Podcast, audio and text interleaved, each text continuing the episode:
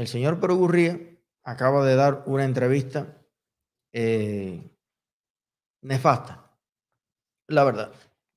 Yo voy a comentar un poquito esto que acaba de suceder. El señor Jorge Perugurría ha dicho lo siguiente. El gobierno quiere hacer cambios y la prosperidad del pueblo cubano depende del levantamiento del bloqueo norteamericano. Eso lo ha dicho el señor Perugurría. Esto, señores, es una cosa eh, horrenda.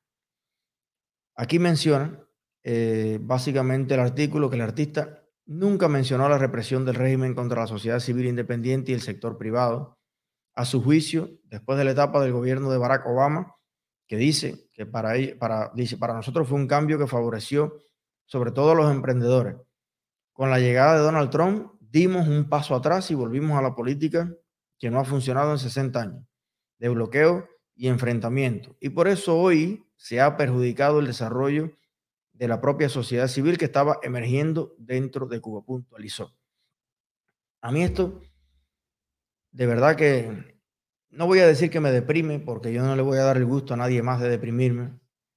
A mí jamás alguien volverá a verme deprimido. Eh, ese gusto no se le puede dar a la gente que quiere retrasar las cosas, la gente que quiere atentar contra el poquito de unidad que se ha logrado. Pero sí me, vamos a decir que me, me indigna. Además, viniendo de un tipo como Perugurría, que yo la verdad lo admiro, igual que Luis Alberto García, por su obra actoral, por su trayectoria innegable, de buen cine, de, bueno, de, bueno todo. Pero la verdad es que eh, el ser humano que está detrás de ese gran actor, en este minuto para mí deja mucho, mucho que desear. Mire, el problema no es estar a favor o en contra del embargo. Yo creo incluso que las dos posiciones son válidas. Yo, de verdad, yo tengo amigos que respeto mucho que les parece que el embargo no es una buena estrategia. Yo eso lo respeto. Y además tienen sus argumentos y te dicen, mira, eh, el embargo no es una buena estrategia por esto, por esto, por esto. Pero en lo que sí, yo creo que hoy es imprescindible coincidir es en que el principal problema que tiene Cuba hoy es el bloqueo interno de la propia dictadura, porque además lo hemos explicado numéricamente. En esta directa nos hemos dado la, la, tarea de que todo el mundo conozca los números, cuánto es el intercambio comercial con los Estados Unidos, cómo se le vende todo el pollo y todo el grano y todo el alimento que les da la gana, se le venden los medicamentos. Simplemente, simplemente, la relación no es absolutamente normal porque Cuba no es un país normal. En Cuba hay una dictadura. Y si, y si la dictadura cubana llega a convertirse en, un socio estratégico comercial de los Estados Unidos, habrá dictadura para siempre. Pero aburría. lo de menos es que estés a favor o en contra del embargo, pero que tú digas que la prosperidad del pueblo de Cuba depende del embargo y que el gobierno que hay en Cuba. ¿Qué gobierno? ¿Quién eligió ese gobierno? ¿Quiere hacer cambios? ¿Qué cambios? ¿Qué información perurría es la que tú tienes que no tenemos ningún otro cubano? ¿Qué cambios son? ¿Quién habló contigo? ¿Quién te los explicó? Cuéntame. ¿Cuándo Díaz Canel piensa terminar de reprimir? ¿Cuándo Díaz Canel ya no va a perseguir, ya no va a escuchar ilegalmente las conversaciones telefónicas? Ya no va a chantajear a personas con su sexualidad. ¿Cuándo Díaz Canel va a dejar entrar a Cuba a todos los que nacimos en esa isla y tenemos el derecho porque es nuestro país, nuestra casa? ¿Cuándo van a dejar salir a todo el que, el, que quiere salir? ¿Cuándo van a dejar que los cubanos realicen sus proyectos, sus negocios en paz? ¿Cuándo van a dejar de decomisar? ¿Cuándo se van a acabar los suicidios en Cuba por las multas exageradas de los inspectores? cuando los jóvenes se van ya van a poder dejar de prostituirse, tanto en internet como en la vida real, con tantos amigos tuyos, tú no eres bobo. Gente que va a Cuba lo que va, porque no hay verdadero empleo, no hay oportunidades, no hay emprendimiento. ¿De verdad todo eso va a cambiar? Pero si es que todo eso puede cambiar hoy, todas las prohibiciones, toda la represión, todas las acciones que hace la dictadura contra el pueblo de Cuba, pueden parar hoy. ¿Por qué no paran? ¿Quién tiene la solución a la represión? ¿Trump, Biden o Raúl y Canel? ¿Quién es el que le ordena a ese policía, a ese inspector, que vaya a desgraciarle la vida a los cubanos? Todos los días, en cada barrio, en cada municipio, en cada provincia. Eso se ordena desde Washington. Es que esto ya es una cosa, eh, esto es una cosa increíble, increíble realmente. Pero bueno, esa es la opinión de Perugurría. Yo, por suerte, celebro que aunque Perugurría siga enajenado, ya sea por convicción o por conveniencia, hay miles de cubanos que abren los ojos todos los días y se dan cuenta de cuál es el verdadero problema. Yo quisiera hacer el experimento en un municipio nada más cualquiera, en Puerto Padre. Incluso, incluso, si los americanos me dijeran, oye, le voy a levantar el, embargo a ese municipio, le digo, no, déjaselo. Déjaselo. Que yo quiero demostrar que con embargo y todo, yo saco a Puerto Padre adelante. Es más, tú puedes coger a los Estados Unidos y borrarlos del mapa, decir, ya no existe más Estados Unidos. Lo que hay ahí es mar, es océano.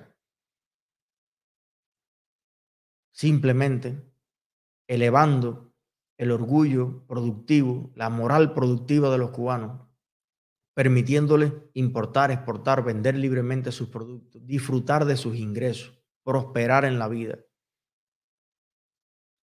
dejando que se instalen en Puerto Padre todas las empresas de tecnología que nuestros profesionales quieran mostrar allí y empezar a programar para el mundo entero, construir edificios de oficinas, de empresas, para que se puedan instalar allí, generar empleo, generar riqueza.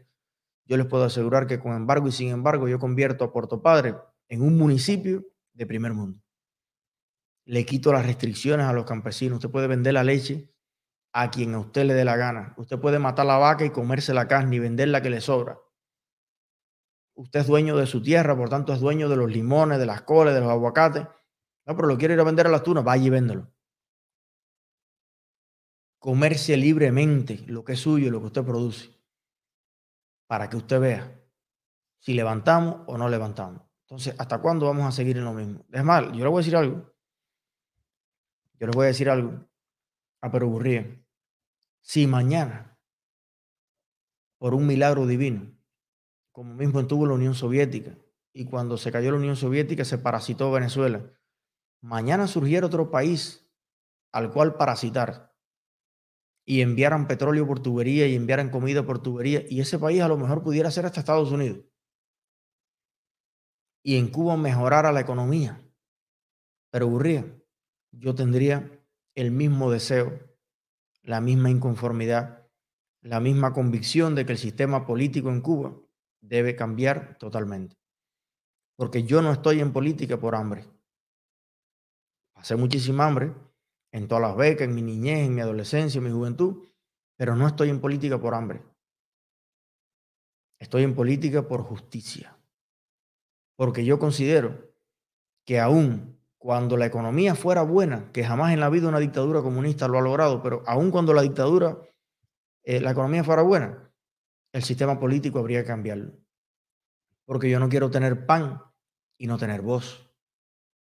Yo no quiero tener pan y no tener libertad. Y que los comunistas y los militares me destruyan la vida y me expropien y me decomisen y me ultrajen mi dignidad cada vez que le da la gana. Yo creo que los, los cubanos merecemos elegir libremente a los dirigentes políticos. Creo que merecemos tener derechos humanos. Merecemos ser respetados en nuestra diversidad cultural, racial, sexual e ideológica. Y eso va más allá del pan con bistec.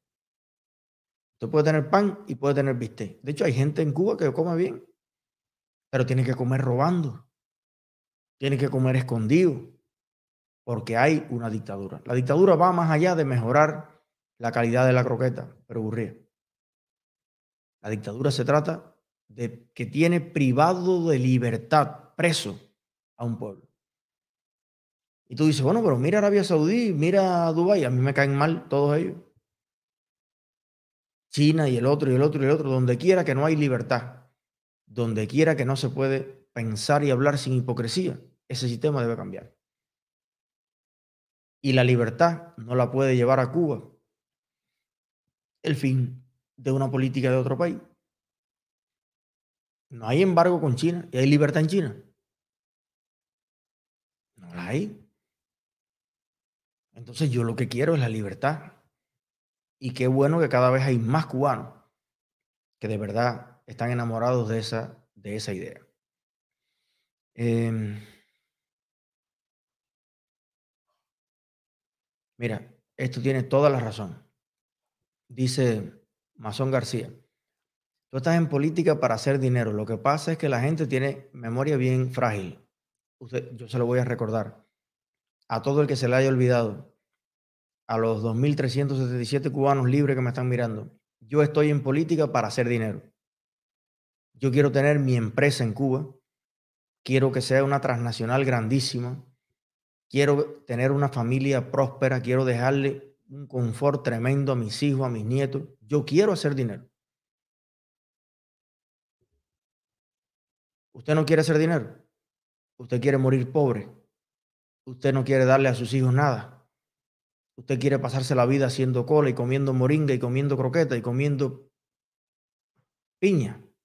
Ese es su problema. Yo tengo una sola vida y la quiero aprovechar.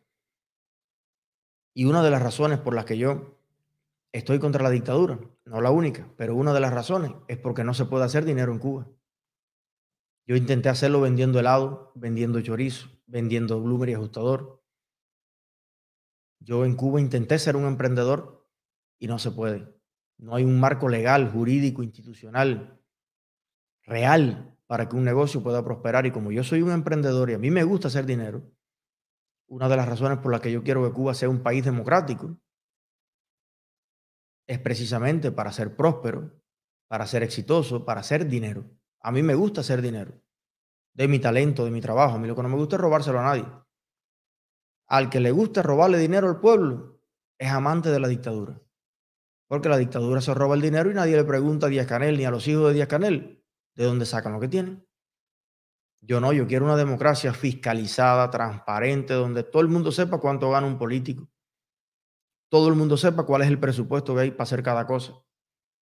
Por eso, mira, somos más, nunca me ha pagado un kilo a mí de todos los años que le he dedicado miles de horas de mi tiempo, nunca la organización política que yo represento me ha pagado un dólar. A mí me pagan mis sponsors. A mí me pagan los 11 empleadores que he tenido. Pero por eso estoy en política, porque quiero que todos los cubanos tengan la oportunidad de hacer dinero. Yo quiero que el cubano haga dinero. Y yo también soy cubano. Y haré dinero de mis empresas, de mis proyectos, de lo que yo sea capaz de crear. Así que tiene usted, señor comunista, toda la razón.